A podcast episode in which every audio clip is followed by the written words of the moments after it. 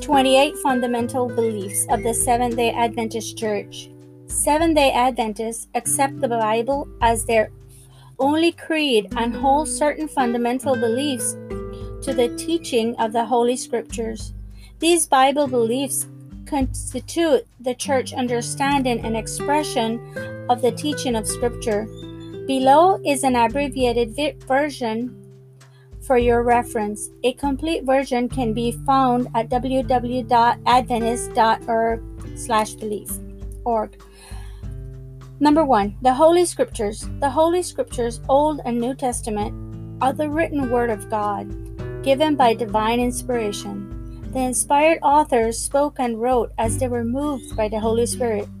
The Holy Scriptures are the supreme authoritative and infallible revelation of His will. Amen.